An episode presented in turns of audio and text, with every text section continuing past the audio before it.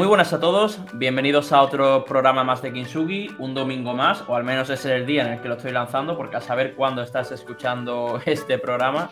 Eh, como siempre, cada comienzo de programa, daros las gracias a todos por, seguir escuchando cada entrevista y seguir conociendo a los emprendedores que, que traigo aquí al programa. Y nada, como siempre, vamos a lo importante del programa, que es conocer al emprendedor que he traído hoy. Y en este caso estamos hablando de Santiago Berneta. ¿Qué tal? ¿Cómo estás, Santiago? Hola, buenas tardes, Juan Antonio. Un placer y, gracias por invitarme al programa.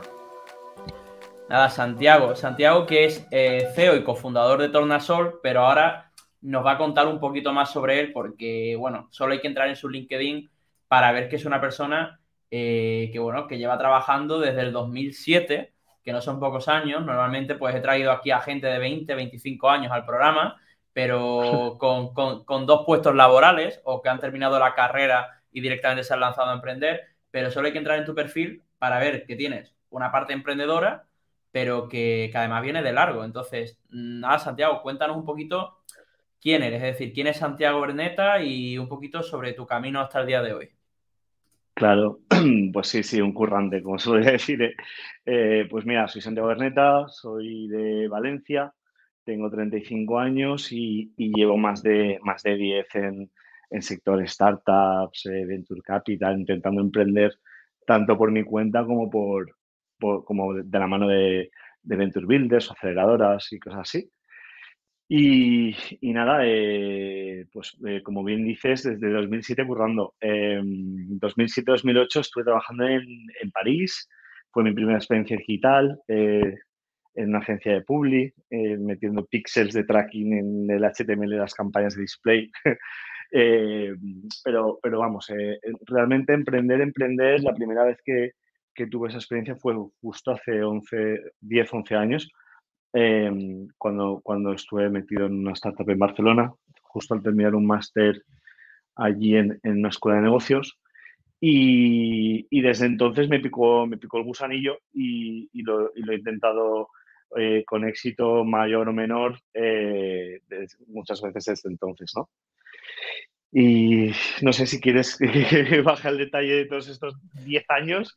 no, no, no, bueno, quería, quería, quería, entrar, quería entrar primero en un poco eh, qué formación has hecho tú más o menos, es decir, y, y, vinculada a esta pregunta, la formación que hiciste es sabiendo que querías emprender, es decir, cuando tú eras más, cuando tú empezaste, yo qué sé, eh, la carrera ya sabías que la estabas haciendo para después emprender o en ese momento estabas un poco más desorientado.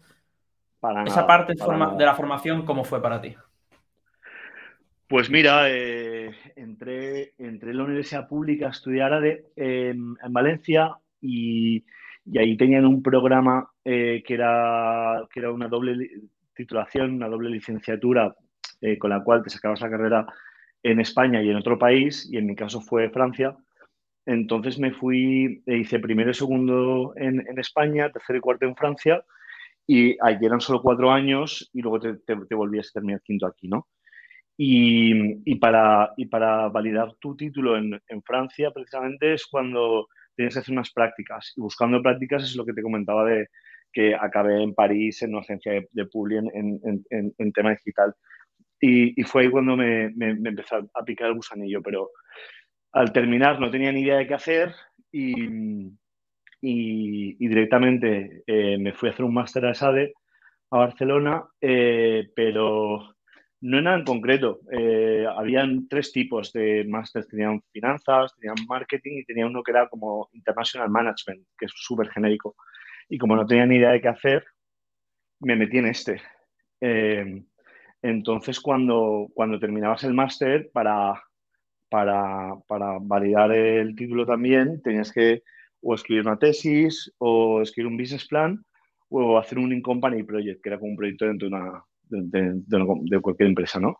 Entonces, como una, ya había escrito una tesis en Francia sobre el web 2.0 allá por 2008, 2009, eh, eh, ya había, no tenía ninguna idea de negocio para, para hacer un business plan y emprender, entonces eh, me metí a hacer un in-company project. y ahí fue cuando me metí en una startup en Barcelona que se llamaba Juilop en la época, que luego fue, hizo un rebranding a AppTalk y acabó comprando más móvil. que era un, un envío, un mobile, un mobile virtual network, un teleoperador virtual, como lo que podría haber sido un Viber o, un, WhatsApp en la, en, la época. Y nada, y de ahí ya em, me fui a, a, Madrid, cuando se vendió la startup, me, fui a Madrid eh, y montamos Groupon, eh, lo que era, bueno, en aquella época era Citydil.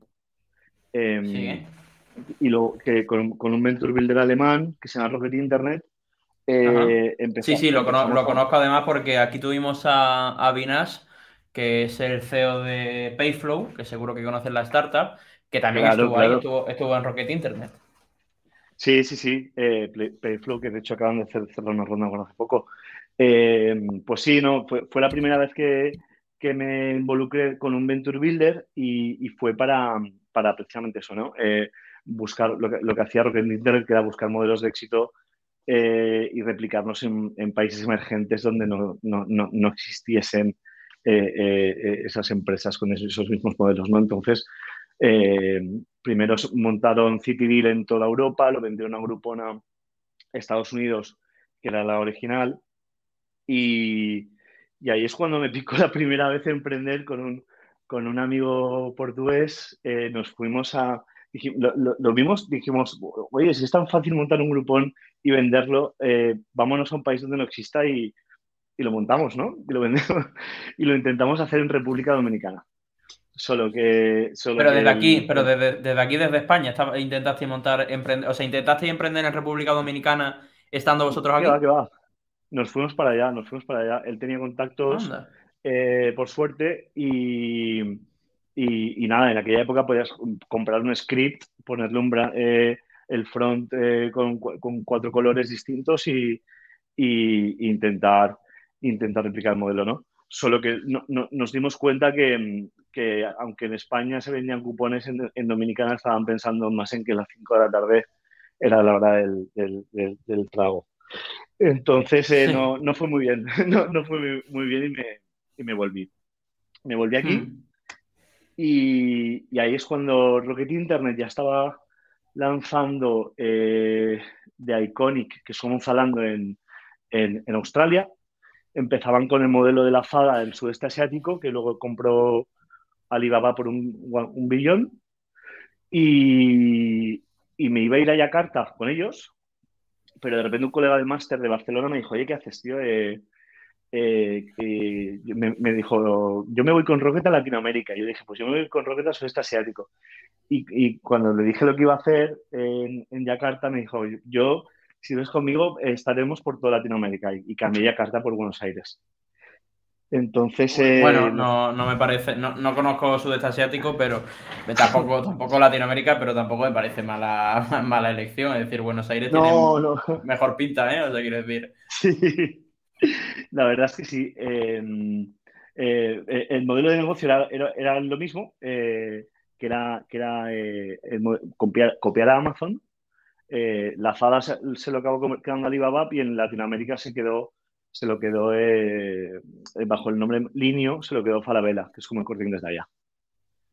pero estoy, flipando porque, porque, o sea, Has estado en, mil sitios eh, y a través de Rocket Internet he visto que, bueno, dos de las cosas al menos que me has comentado son a través de Rocket Internet. Y tenía una pregunta que ya no está ¿cómo, cómo, ¿cómo llegas tú a Rocket Internet? Es decir, es una entidad que ya hay dos invitados de este programa, tú eres uno de ellos, que, bueno, que, se la, que empezaron gracias a Rocket Internet, pero ¿cómo, cómo, cómo consigues tú entrar a emprender con ellos? Eh, presentas un currículum y te están contratando para que, para que lances un proyecto suyo o le presentas ya un dossier de algo que quieres lanzar en un mercado emergente, como has dicho? Mm.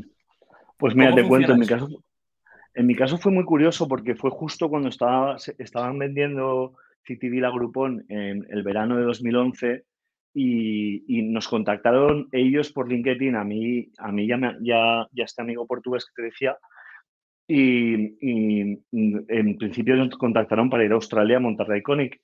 Y, y fue, nosotros súper inocentes fuimos al CEO de la empresa y le dijimos, oye, que nos vamos, que nos vamos a Australia eh, con Rocket Internet. Y dijo, pues no, pues no os vais. Y no sé por qué. dice, pues porque en Rocket Internet en aquella época había una cosa que llamaban un Gentleman's Agreement, y es que no podían coger, coger empleados de unas ventures para llevarlos a otras. Entonces, eh, conforme nos dijo que no, levantaron el teléfono de eh, Berlín, que es donde está el headquarter, y, nos llamaron y nos dijeron que, no podíamos ir con ellos.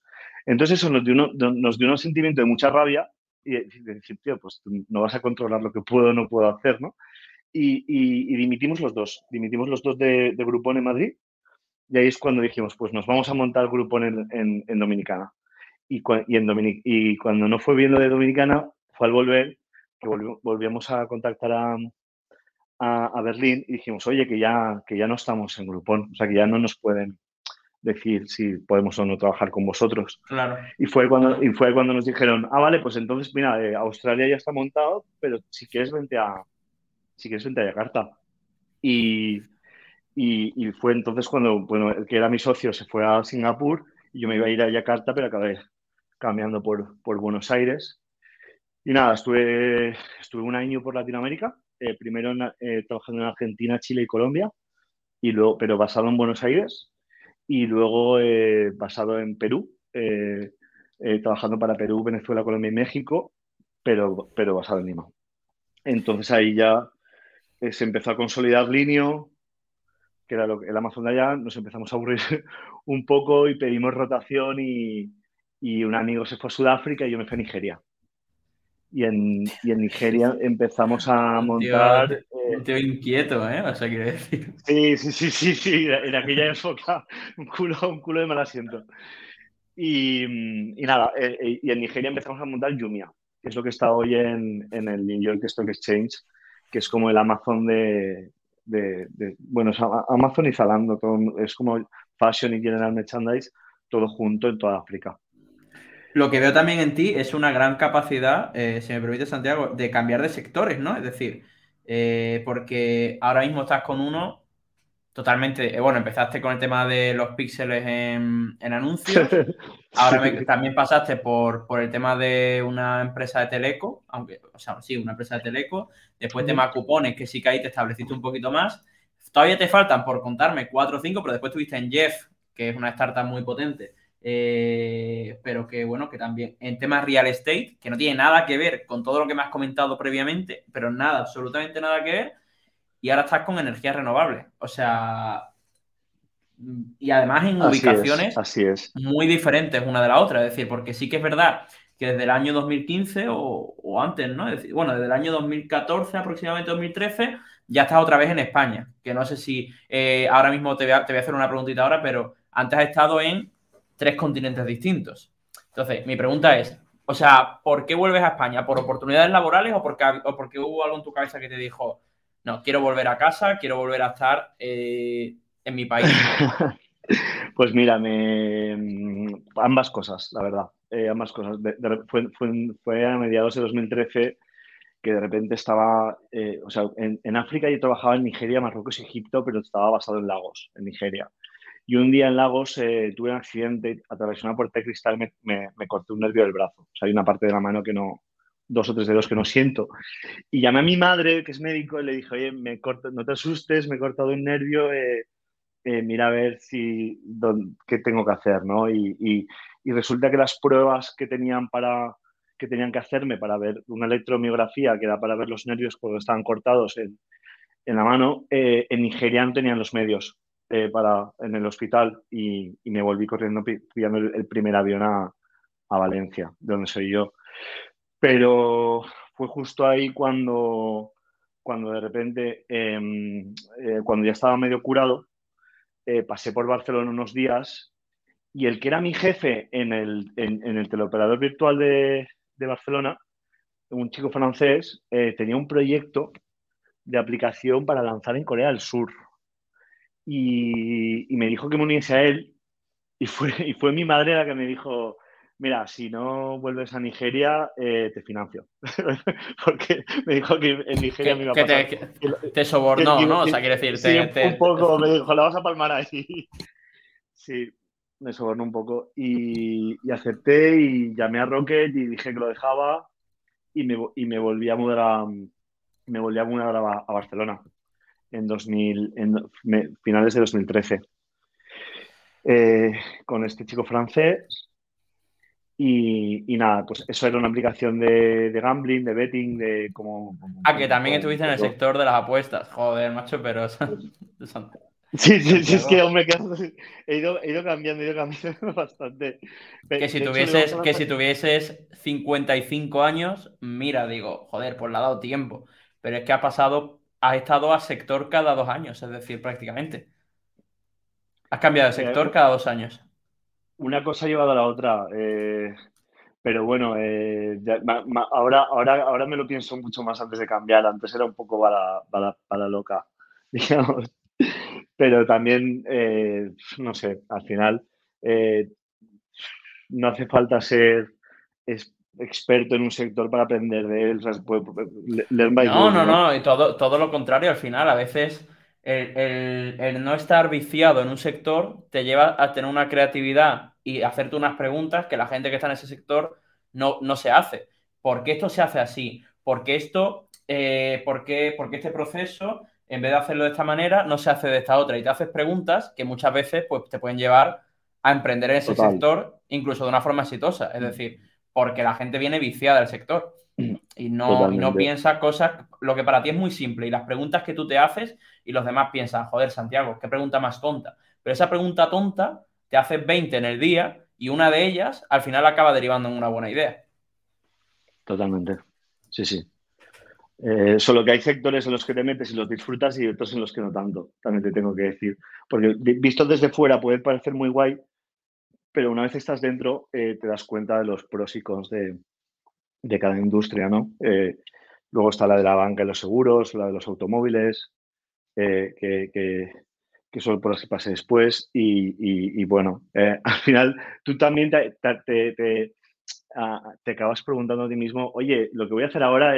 ¿el mundo necesita otro banco? ¿O el mundo necesita otra web vendiendo coches? ¿O el mundo necesita eh, otra lavandería? No sé. Eh, también es lo que te llena a ti, ¿no? Entonces, eh, ahora intento hacer cosas que me llenen. sí, sí. Pues aprovechando, aprovechando eso y para que no se nos vaya mucho el tiempo, Santiago, vamos a hablar de, tu presente, es decir, Tornasol. Te voy a hacer dos preguntas para que nos introduzcas Tornasol. ¿Qué es Tornasol, eh, ¿qué, vendéis desde, este, esta empresa? Y dos, ¿por qué eh, nace Tornasol? Que además nació hace cinco o seis meses, escasamente, mm. vaya. Exacto.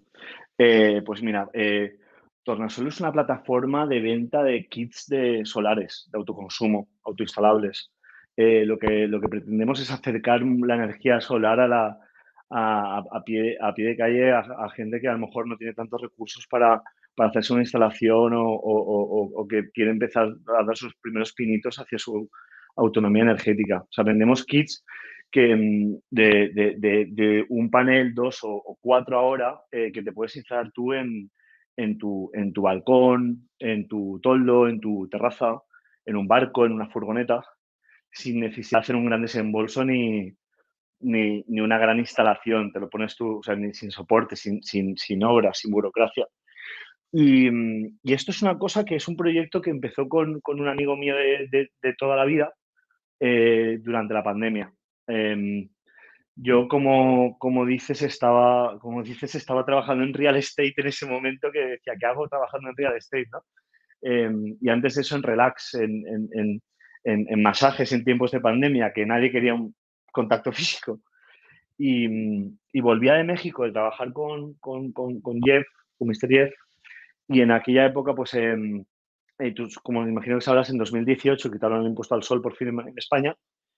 Y, durante la pandemia, pues con, mi amigo veíamos que pasábamos mucho tiempo en casa, subía el, consumo el, eléctrico y, y, no podíamos hacer nada al respecto porque cuando vivías en un piso, em, si tú quieres instalar placas solares en un edificio en, el tejado, eh, necesitas el 33% de los votos a favor de la comunidad para hacer la instalación ahí y, aprobar el desembolso y bla, bla, bla, bla, bla, un montón de burocracia.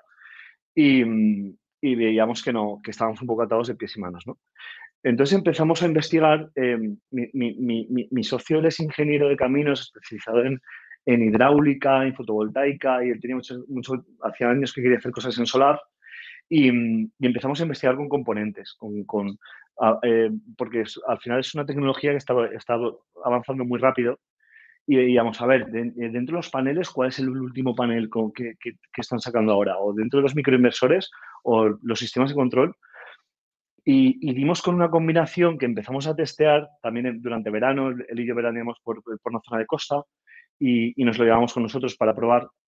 Y dimos con una combinación que son paneles, paneles ultraligeros y flexibles de última generación que en muy pocas dimensiones sacan bastante potencia.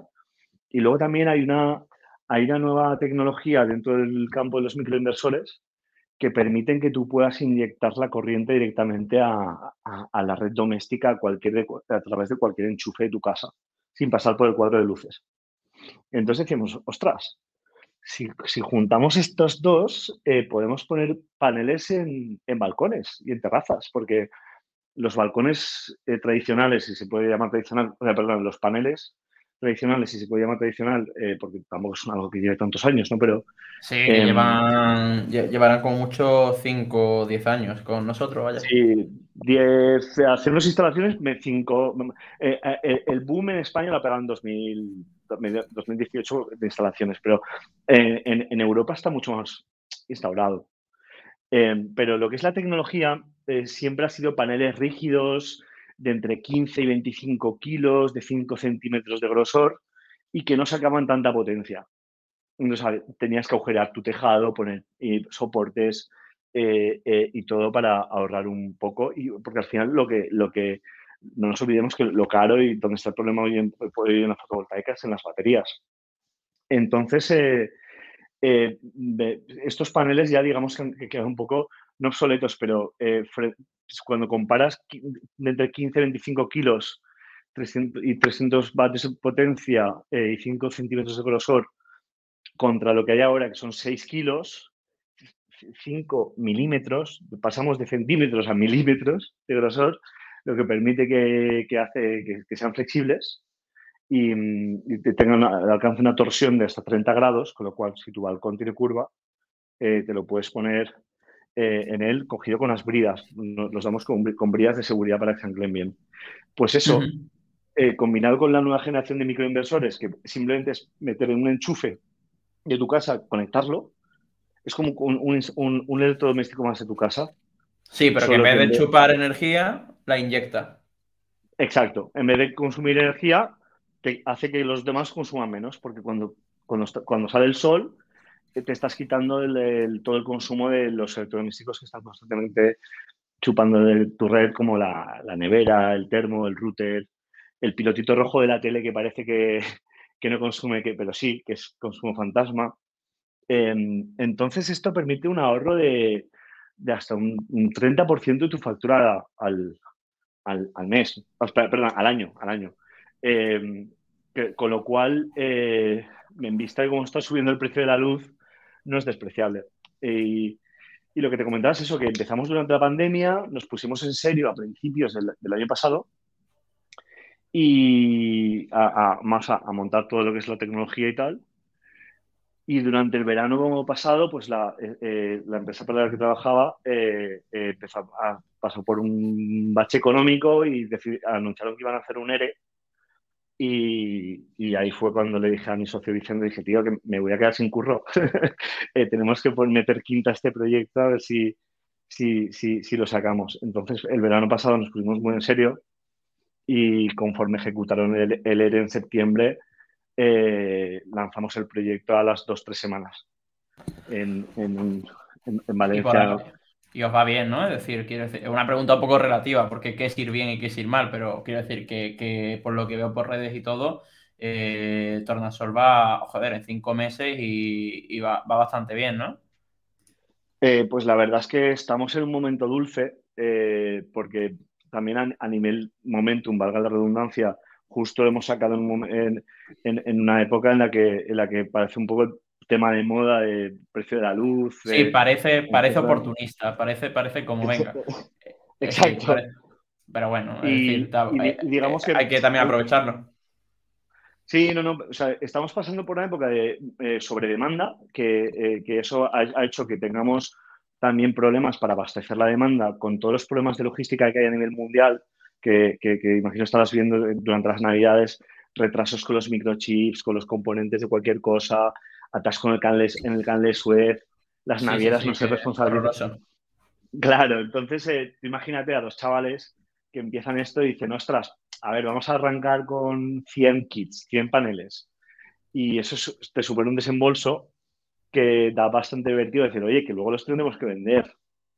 Y, no sabíamos qué tal iba a responder el mercado, ¿no? Entonces, eh, eh, arrancamos con esto y se venden otros muy rápido. Entonces, ahora estamos intentando acortar los tiempos de entrega, abasteciendo la o sea, eh, sirviendo pedidos, pues antes era 30, 60 días, estamos en, modo lista de espera con 90 días de espera, pero, pero ya trabajando a partir de este mes vamos a volver a bajar a 30. Eh, estamos trabajando con los proveedores para esto. Y, bueno, bendito problema, ¿no? La verdad es que estamos muy contentos. Sí, es decir, eh, siempre y cuando consigas no morir de éxito, si gestionas bien el problema es un bendito problema, porque al final lo que refleja es que necesitas aumentar tu, tu capacidad porque el mercado te pide, te pide y te pide. O sea, quiero decir que es una, es una muy, muy buena noticia, Santiago. Entonces, imagino que ahora mismo estás en un muy buen momento. Así que voy a aprovechar para hacerte las dos preguntas de, de, rigor del podcast, ¿vale? La primera es, joder, tienes un montón de experiencia y estoy seguro de que en algún momento te, has visto sobrepasado. Entonces, te quería preguntar cuál ha sido tu peor momento emprendiendo, o emprendiendo o trabajando, es decir, en este camino en el que has estado vinculado al ecosistema startup. Claro, pues mira, eh, mi peor momento, y todos mis amigos lo saben, fue cuando, cuando me volví de Barcelona a Valencia. Eh, como te comentaba antes, en Barcelona la última startup en la que estaba era Carnovo, que era eh, un comparador de ofertas de coches nuevos. Y por, como, decía antes, ¿no? el mundo no, necesita más coches y, tampoco me veía en Barcelona a largo plazo me surgió una oportunidad de proyecto en Valencia, que era un, neobanco para inversores, que, el mundo tampoco necesitaba otro banco, pero era una muy buena oportunidad. Y acabé dejando el Venture Builder con el que estaba, que era Antai, eh, que te haya salido Wallapop o Globo o, Marmota, por venirme aquí a, emprender con, con, con, con, una persona con la que había emprendido en Barcelona en, el, en el teleoperador virtual. En principio todavía ha ido bien.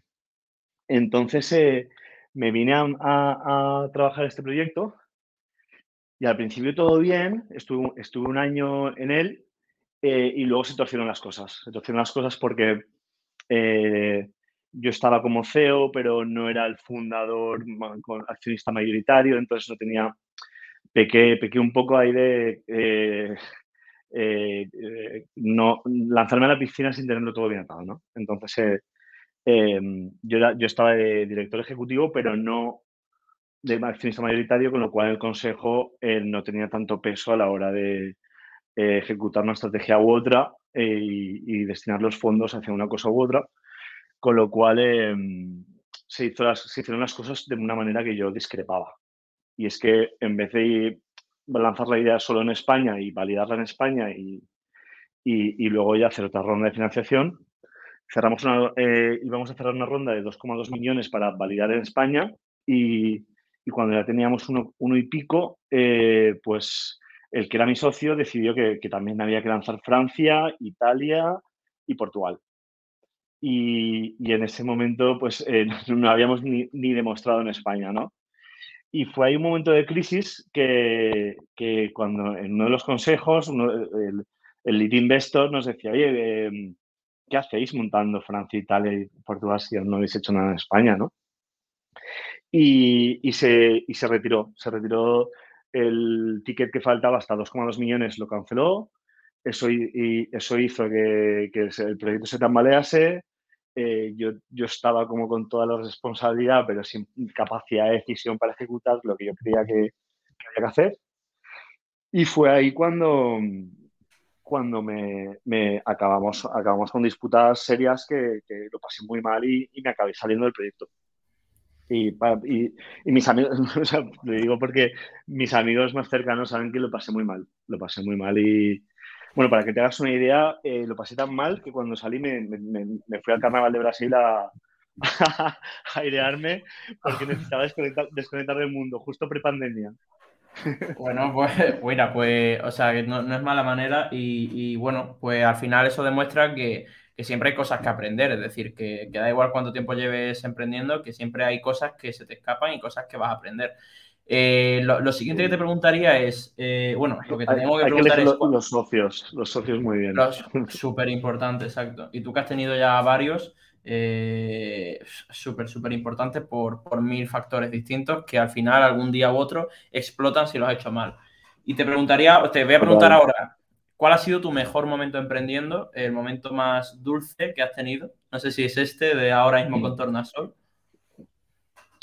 Yo, diría que es, que es este, eh, Juan Antonio, porque eh, quieras o no, todas las, todas las eh, startups o proyectos que hemos, de los que hemos hablado, todos han sido, no, no, han nacido de manera orgánica, ha sido un poco buscando qué hacer, hay que vender coches, vamos a ver cómo se venden coches, hay que, hay que hacer esto, hay que vender masajes, lo que sea. Eh, eh, y, era como buscando en qué emprender. Y este proyecto con Tornasol Energy em, ha salido de una manera muy, muy, muy sola, muy, muy natural y, que encima es lo que te decía que, que, tenemos, estamos sintiendo mucho el, apoyo de todos los más cercanos, de, de, la comunidad, de los amigos, porque al final ves cuando un proyecto te llena y es tuyo, en el sentido tuyo de no, estamos eh, eh, levantando ninguna ronda de financiación, ampliación de capital ni nada. Entonces ahí no, te pica, eh, de, repente dices, esto es la una de la mañana y sigo currando, ¿no? Pero, pero lo haces con gusto. Y si encima piensas que estás aportando valor tanto a, la, lucha contra el cambio climático las familias que hay en, riesgo de exclusión energética, pues, pues aún, aún más. Entonces, eh, eh, todo eso combinado con, que hay demanda, con que aunque hayan problemas, la gente lo entiende. O sea, no sé si te, pones, a, te pones a, mirar ahora el Traspilot de, de, nuestra web y verás quejas por, de, retrasos que, al mismo tiempo dicen, oye, se han retrasado mucho en el pedido, pero al mismo tiempo nos han dado un seguimiento muy personalizado porque hemos dicho, oye, tío, con mi socio decíamos, eh, hay que apechugar, hay retrasos, pero vamos a llamar a todos los clientes uno por uno explicándoles lo que está pasando en el mundo, eh, porque no, tienes por qué dar por hecho que todo el mundo sabe que, la cadena logística mundial está, está jodida, ¿no? Hay gente que solo quiere su placa solar y, le da igual lo que le cuentes. Hmm. Entonces, eh, mm, estamos en un momento en que prefiero invertir momentos, o sea, mi tiempo en dar un buen servicio y, un, servicio cercano a estar vendiendo más. Porque al final, si asientas unas buenas bases, eh, lo demás viene solo. Total, total. Pues, hostia, Santiago, la verdad que me, ha, encantado, me ha encantado el podcast que, hemos grabado. Es decir, me, ha, gustado muchísimo. Creo que, creo que la gente se va a quedar un poco eh, primero pasmada diciendo, pero este tío, ¿en cuántos países y en cuántas startups ha estado?